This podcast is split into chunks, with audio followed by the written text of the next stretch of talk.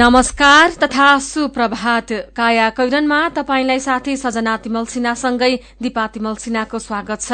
काया कैरन उज्यालो रेडियो नेटवर्कसँगै उज्यालो अनलाइन र मोबाइल एप्लिकेशनबाट एकसाथ प्रसारण भइरहेको छ। आज दुई हजार चौहत्तर साल चैत तेह्र गते मंगलबार सन् दुई हजार अठार मार्च सत्ताइस तारीक चैत शुक्ल पक्षको एकादशी तिथि।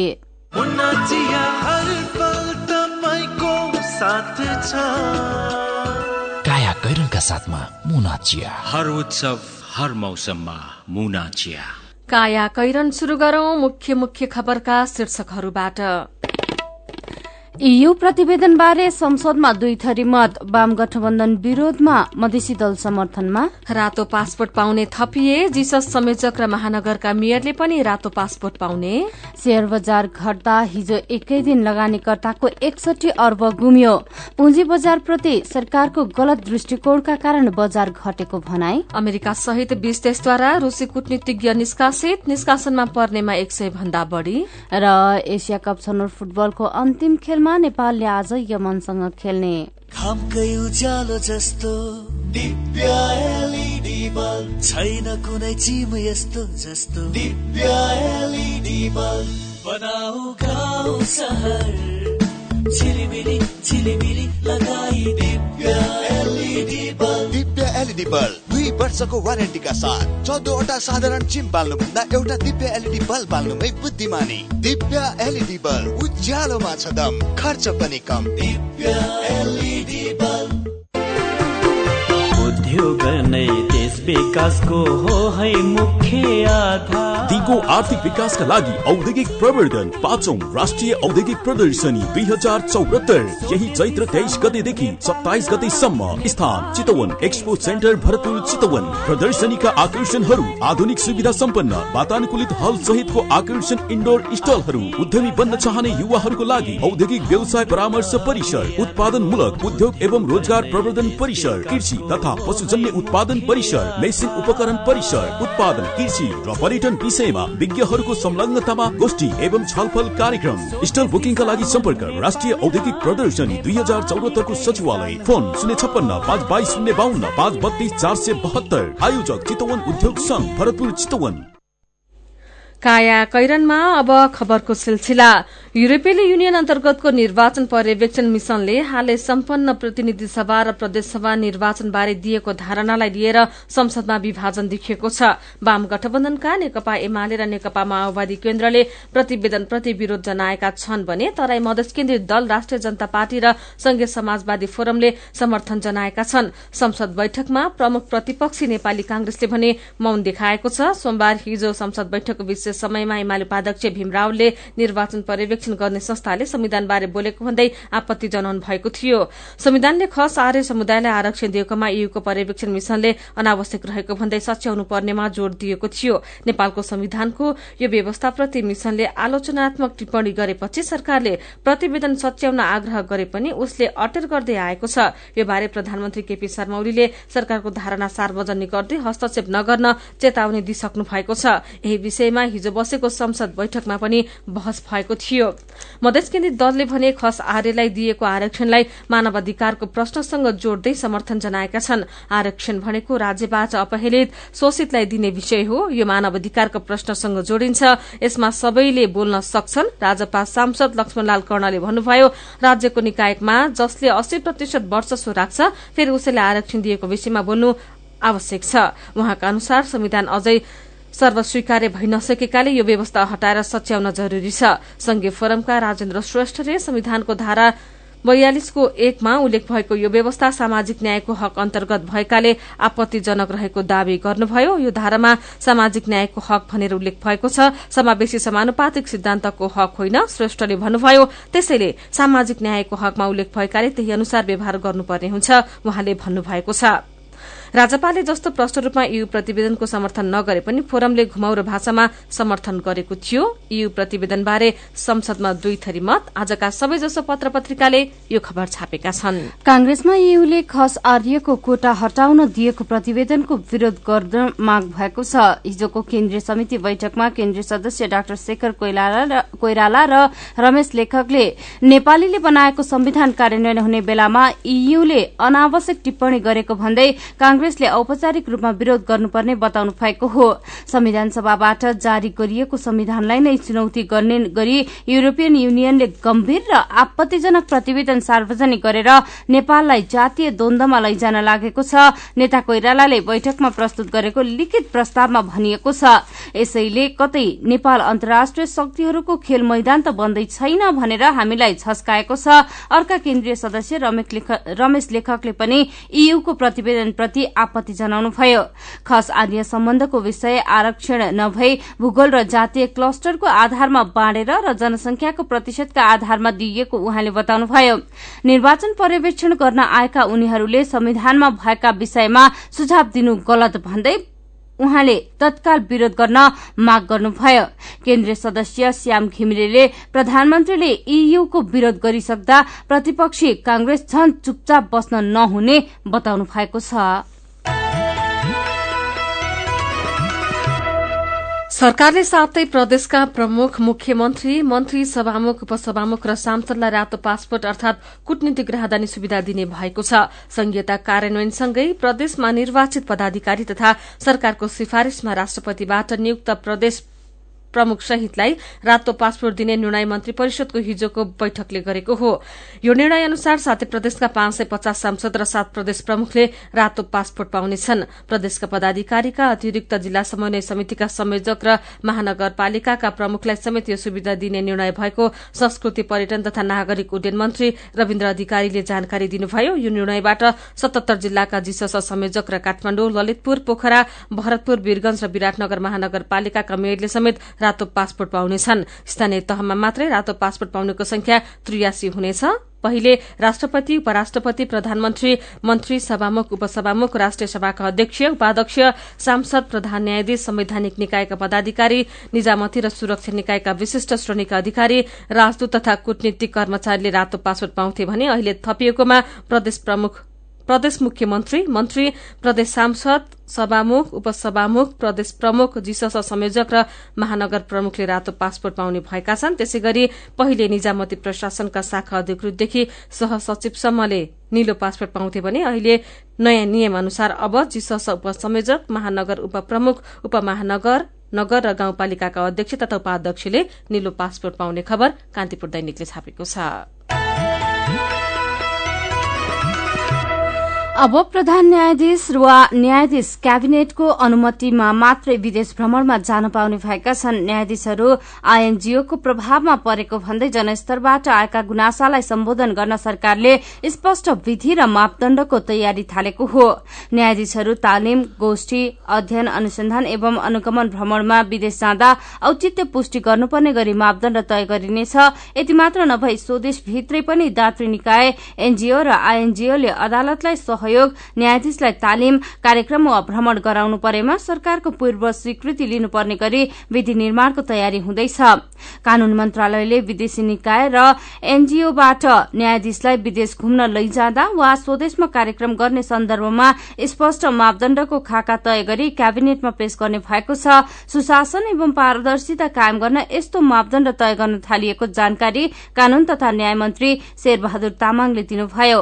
यसअघि कोही श्रीमान विदेश जाँदा पनि सरकारले जानकारी नपाउने अवस्था रहेछ। अब त्यस्तो अवस्था रोक्न क्याबिनेटले स्पष्ट मापदण्ड तय गर्नेछ मन्त्री तामाङले भन्नुभयो। न्यायाधीशको भ्रमणमा कडाई क्याबिनेटको पूर्व स्वीकृति अनिवार्य शीर्षकमा अन्नपूर्ण पोस्टले खबर छापेको छ।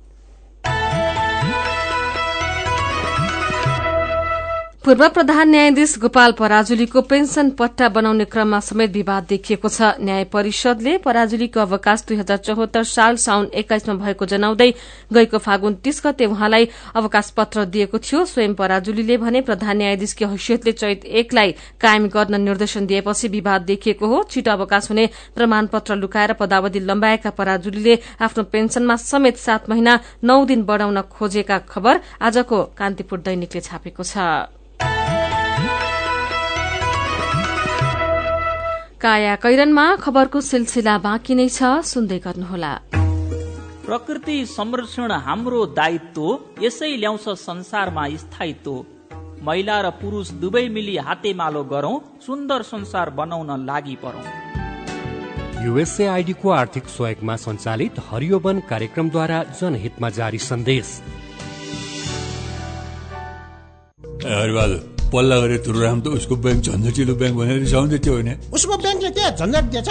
उच्च ब्याज पाउनु उसको ब्याङ्कमा सधैँ नयाँ नयाँ खाता खोल्नु पर्ने रे। हो र? बिचरा सानोमा ब्याङ्कमा खाता खोलेको भए यो झन्झटै नपर्ने। हो त नि मेरो मोबाइलमा सम्पन्न बचत खातामा ब्याज बढेर आठ आठ प्रतिशत भएको एसएमएस आइसक्यो भने। सानीमा ब्याङ्कको कुरै अर्कै सानीमा ब्याङ्कमा त साझेदार ब्याङ्कको सात सय भन्दा बढी एटिएमबाट प्रत्येक महिना सित्तैमा तिन पटकसम्म पैसा झिक्न सकिन्छ। No commission no tension no झन्झट। अब ध्रुवरामलाई पनि सानीमा ब्याङ्कमा खाता खोलाउनु पर्छ सानिमा ब्याङ्क सबल अनि विश्वसनीय ब्याङ्क अनलाइन खाता खोल्नको लागि W W W dot Sanima bank dot कममा लगइन गर्नुहोस्। थप जानकारीका लागि अन्ठानब्बे शून्य एक सय उन्नाइस शून्य एक सय उन्नाइसमा सम्पर्क गर्नुहोला। Happy new year happy new year happy new year यामा सँगै मनाऊ ह्याप्पी न्यु इयर यात्रा सफल सुखद रहोस् यामा चाहन्छ सम्बन्ध प्रगाढ बनोस् यामा भन्दछ स्योर स्वप्न गर्छु क्यासब्याक पाइन्छ। किन्ने सक्ने जे गरे नि उपहार भरमा छ। नयाँ वर्ष दुई हजार पचहत्तरको आगमन सँगै तपाईँको जीवनलाई यमहामय बनाउन। यमहा तपाईँलाई आमन्त्रण गर्दछ ह्याप्पी न्यु इयर बिक्री समारोहमा। कार्यक्रम खरिद योजना नभएकाका लागि test ride and best ride selfie खिचाउन कन्टेस्ट खरिद योजना भएकाहरूका लागि छ स्क्रच बुक जसमा पाउनुहुनेछ रु पचास हजार सम्मको स्योर सर्ट क्यास डिस्काउन्ट अनि लक टेस्ट गरी हन्ड्रेड पर्सेन्ट सम्मको cashback after sale service gift पनि हुनेछ। साथमा तपाईँको परिवार तथा बच्चाहरूको लागि आकर्षक गिफ्ट ह्याम्पर। विस्तृत जानकारीका लागि आजदेखि दुई हजार पचहत्तर वैशाख मसान्तसम्म तपाईँको नजिकको यमहा सोरुमहरूमा सम्पर्क गर्नुहोस्। उज्यालो रेडियो नेटवर्कसँगै उज्यालो अनलाइन र मोबाइल एप्लिकेशनमा प्रसारण भइरहेको काया कैरनमा तपाईँलाई फेरि स्वागत छ। काया कैरनमा तिन्जेल हामीले यो प्रतिवेदनबारे संसदमा दुई थरी मत रातो पासपोर्ट पाउने थपिए जिसस संयोजक र महानगरका मेयरले पनि रातो पासपोर्ट पाउने लगायतका खबर प्रस्तुत गर्यौं। खबर। निजी वा संस्थागत काम लिएर स्वास्थ्य मन्त्रालय छिर्न खोज्दै हुनुहुन्छ। र साथमा श्रुतिजन्य पदार्थ छ भने तपाईँलाई सुरक्षाकर्मीले गेटमै रोक्नेछन्। खल्तीमा बोकेका श्रुतिजन्य पदार्थ फालेपछि मात्रै सुरक्षाकर्मीले तपाईँलाई मन्त्रालय प्रदेशको अनुमति दिनेछन्। मन्त्रालय परिसरमा श्रुति चुरोट खाएको पाइएमा त जरिवाना तिर्नुपर्ने हुन्छ। सार्वजनिक स्थलमा धूमपान तथा सुर्ती सेवन गर्न नहुने कानूनी व्यवस्था छ तर स्वास्थ्य मन्त्रालयको गेटमै श्रुतिजन्य पदार्थ किनबेच हुन्छ भने क्यान्टिनमा चिकित्सक स्वास्थ्यकर्मी कर्मचारी र सेवाग्राहीले धूमपान गरिरहेको देखिन्छ। स्वास्थ्य राज्य मन्त्री पद्मा अर्यालले कानून बने पनि व्यवहारमा खुल्याम त्यस्ता पदार्थको प्रयोग नखटेपछि मन्त्रालयबाट कानून कार्यान्वयन गर्न लागेको बताउनुभयो। अर्यालले मन्त्रालय प्रवेश गर्नेलाई गेटमा नै जाँच गरेर सुर्तीजन्य पदार्थ बोकेको भए डस्टबिनमा फाल्न लगाएर प्रवेश गर्न दिइने बताउनुभयो। उहाँले हिजो मन्त्रालयका उच्च अधिकारी उपस्थित बैठकमा कर्मचारीलाई सुर्तीजन्य पदार्थ बोकेर नआउन निर्देशन समेत दिनुभएको छ। खैनी चुरोट बोकेर मन्त्रालय प्रवेश निषेध शीर्षकमा नागरिक दैनिकले खबर छापेको छ।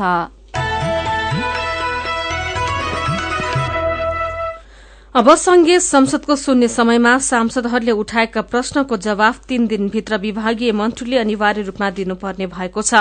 सांसदले उठाएका प्रश्नमा विभागीय मन्त्री तथा मन्त्रालयले सभामुख मार्फत तीन दिनभित्र जवाफ दिनुपर्नेछ।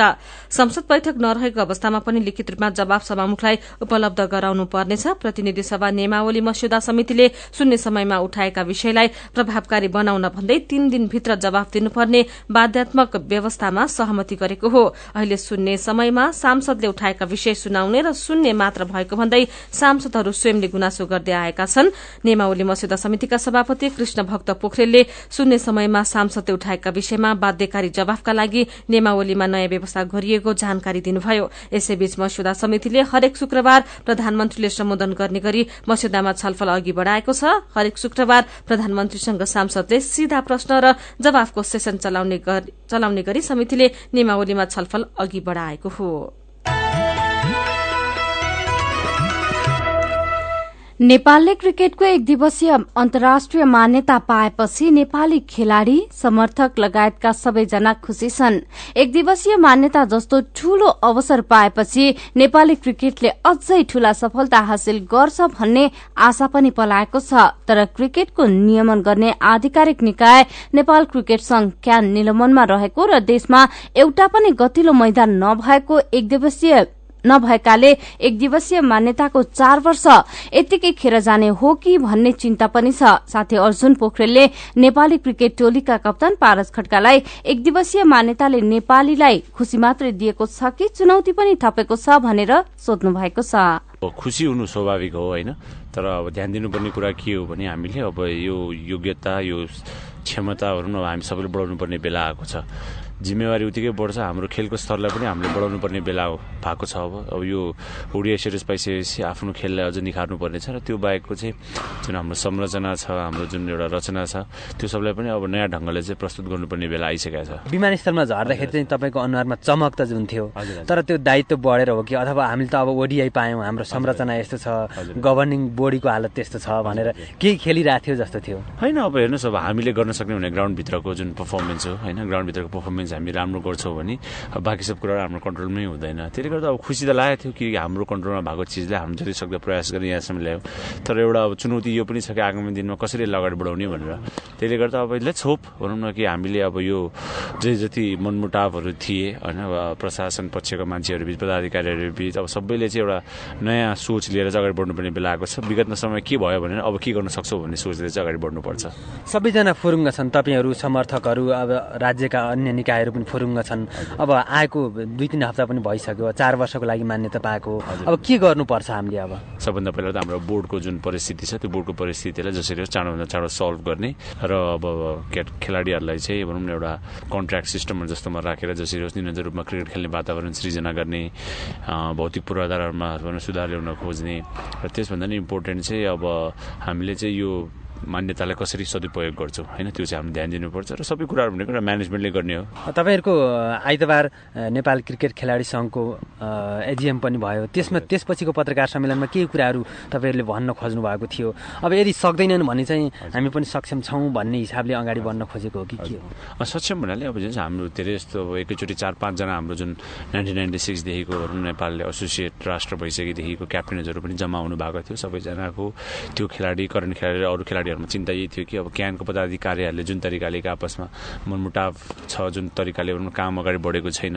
त्यसले गर्दा त्यो हुने हो भने सायद अब खेलाडीहरू नै अगाडि आएर लिड गर्नुपर्ने हो कि सोच जस्तो हामीलाई लाग्यो। त्यसले गर्दा अब मलाई लाग्छ यदि जिम्मेवारी दिने हो भने खेलाडीहरूले पनि अगाडि बढाउन सक्छन्। इन्डिया अस्ट्रेलियासँग त खेल्न अब अलिक परेको कुरा होला।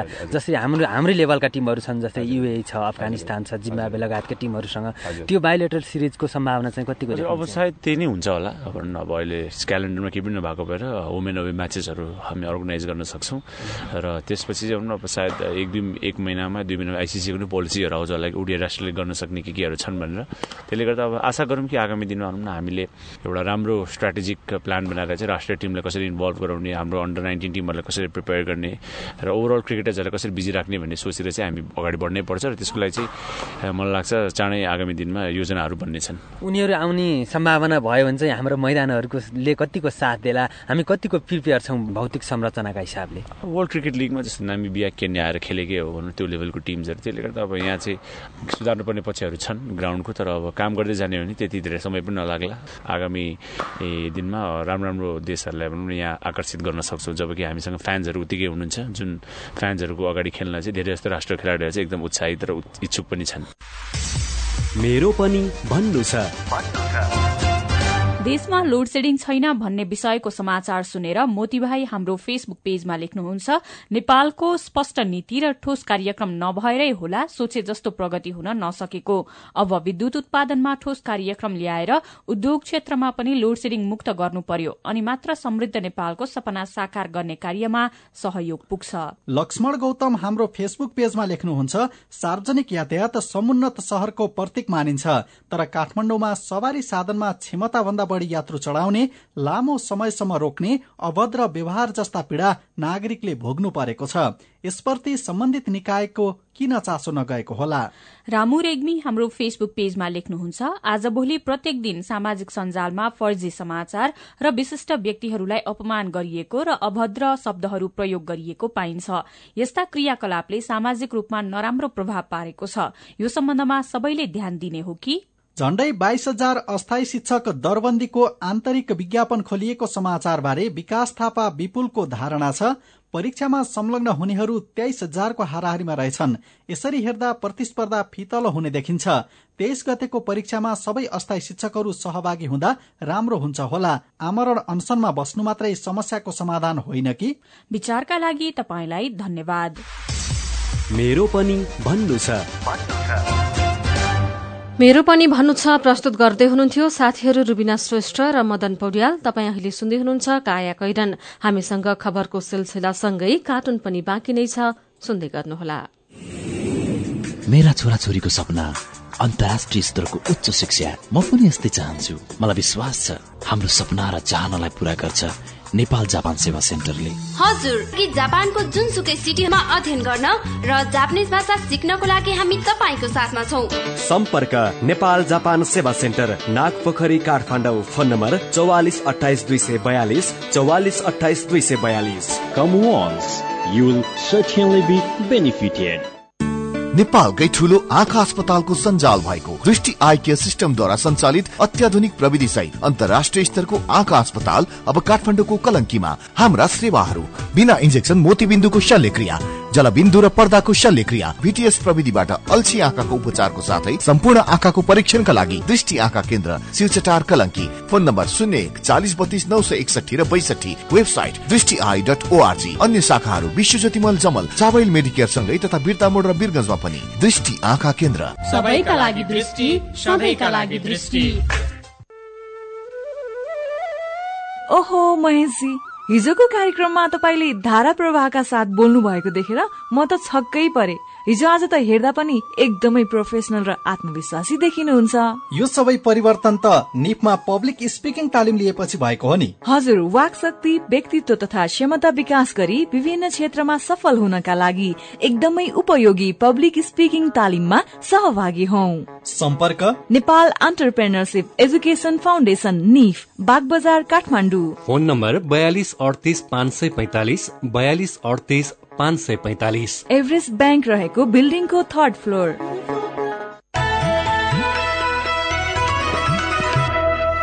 सीधा कुरा प्रष्ट विचार काठमाडौँमा नब्बे मेगाहर्च उज्यालो रेडियो नेटवर्क मार्फत देशभरिका विभिन्न एफएम स्टेशन तथा उज्यालो अनलाइन र मोबाइल एप्लिकेशनमा प्रसारण भइरहेको काया कैरनमा तपाईंलाई फेरि स्वागत छ। अब बाँकी खबर। वाम सरकार गठन भएदेखि लगातार घटिरहेको शेयर बजारमा हिजो सर्किट ब्रेकर नै लगाउनु पर्ने गरी गिरावट आएको छ। अर्थमन्त्री डाक्टर युवराज खतिवड़ाले विराटनगर पुगेर शेयर बजारमा लहरी लगानीकर्ता भनेको भोलिपल्ट बजार परिसूचक नेप्से करिब बाहन्न अंकले घटेको छ। नेपाल स्टक एक्सचेन्जका अनुसार शेयर बजारको आकार एकसठी अर्बले खुम्चिएको छ अर्थात हिजो मात्रै लगानीकर्ताको एकसठी अर्ब रूपियाँ गुमेको छ। बजारमा जतिसुकै गिरावट आए पनि अर्थमन्त्री भने टस महस हुनुभएको छैन। केपी ओली प्रधानमन्त्री भए यता नै दुई सय पचास अंकले बजार सूचकांक ओह्रालो लागिसकेको छ। वित्तीय क्षेत्रमा देखिएको कर्जायोग्य रकमको अभावका कारण ब्याजदर बढ़न जाँदा शेयर बजार परिसूचकमा नकारात्मक असर परेको हो। यसका साथै बैंक तथा वित्तीय संस्थाले कर्जा प्रवाहमा समेत नियन्त्रण गरेपछि बैंकिङ क्षेत्रको पैसा शेयर बजारमा जान नपाउँदा पनि थप घट्न सहयोग गरेको हो। नेप्से बाहन्न अंकले घट्दा लगानीकर्ताको एकसठी अर्ब रूपियाँ गुम्यो। शीर्षकमा कारोबार दैनिकले खबर छापेको छ। अब विदेशको खबर अमेरिका र उसका युरोपेली साझेदारले एक सय भन्दा धेरै रूसी कूटनीतिज्ञलाई देश निकालाको आदेश दिएका छन्। बीस भन्दा धेरै देशले बेलायतसँगको सहकारीमा सय भन्दा धेरै कूटनीतिज्ञलाई देश निकालाको आदेश दिएका बीबीसीले जनाएको छ। यति धेरै रूसी कूटनीतिज्ञलाई देश निकाला गरिएको यो इतिहासमै पहिलो पटक भएको खबरमा उल्लेख छ। रूसका लागि पूर्व बेलायती गुप्तचर र उनकी छोरीलाई रूसले विषाक्त पदार्थ फालेर हत्या गर्न खोजिएको आरोपपछि ती देशले यो कदम चालेका हुन्। क्यानाडा जर्मनी फ्रान्स युक्रेन तथा अन्य युरोपेली संघ राष्ट्रले पनि त्यस्तै कदम चाल्दै आफ्नो देशबाट रूसी कूटनीतिज्ञलाई निष्कासन गरिदिएका छन्। रूसले भने हमलामा आफ्नो कुनै संलग्नता नरहेको दावी गर्दै आएको छ। अब खेल खबर। नेपालले एसियन कप दुई हजार उन्नाइस छनौटको अन्तिम खेलमा आज यमनको सामना गर्दैछ। महादेशीय फुटबलको सर्वोच्च प्रतियोगितामा छनौट हुने नेपालको सम्भावना यसअघि नै समाप्त भइसकेको छ। यमनका लागि भने दोहामा हुने खेलले निकै महत्वपूर्ण राख्छ। किनभने उसको फाइनल चरणमा पुग्ने सम्भावना यही खेलमा निर्भर छ। गएको वर्ष काठमाडौँको हलचोकमा भएको खेलमा नेपालले यमन विरूद्ध गोलरहित नतिजा निकालेको थियो। एसियन कप छनौटमा नेपालले पहिलो अंक त्यसै खेलबाट जोडेको थियो। त्यसपछि बलियो मानिएको फिलिपिन्सलाई पनि नेपालले साध्य गोलरहित नतिजामै रोक्यो तर बाँकी तीन खेलमा भने नेपाल पराजित भयो। त्यसैले यमन विरूद्ध सुहेम बिन हमिद स्टेडियममा हुने खेल प्रतिष्ठाको विषय मात्रै हुनेछ।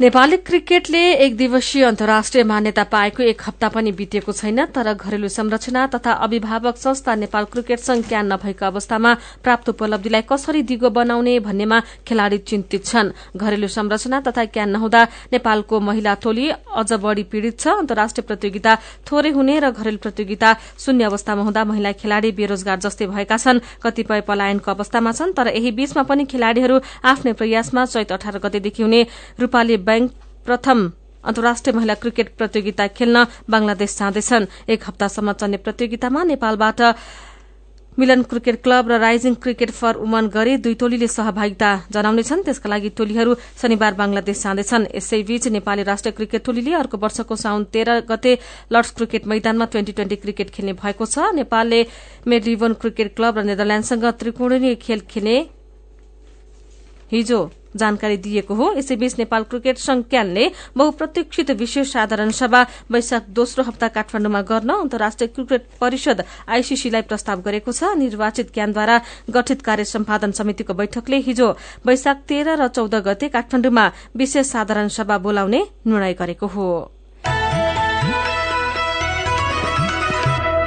इण्डियन प्रिमियर लीग आईपीएल क्रिकेटका लागि दिल्ली डेयर डेभिल्समा आबद्ध नेपाली क्रिकेटर सन्दीप लामिछाने आज भारत जाँदैछन् गौतम गम्भीर कप्तान रहेको दिल्ली डेयर डेभिल्सको पहिलो खेल दुई हप्तापछि अप्रेल आठमा किङ्स इलेभेन पञ्जाबसँग हुनेछ। बीस लाख भारतीय रूपियाँमा दिल्ली डेयर डेभिल्समा आबद्ध भएका सन्दीप आज भारत जान लागेका हुन्।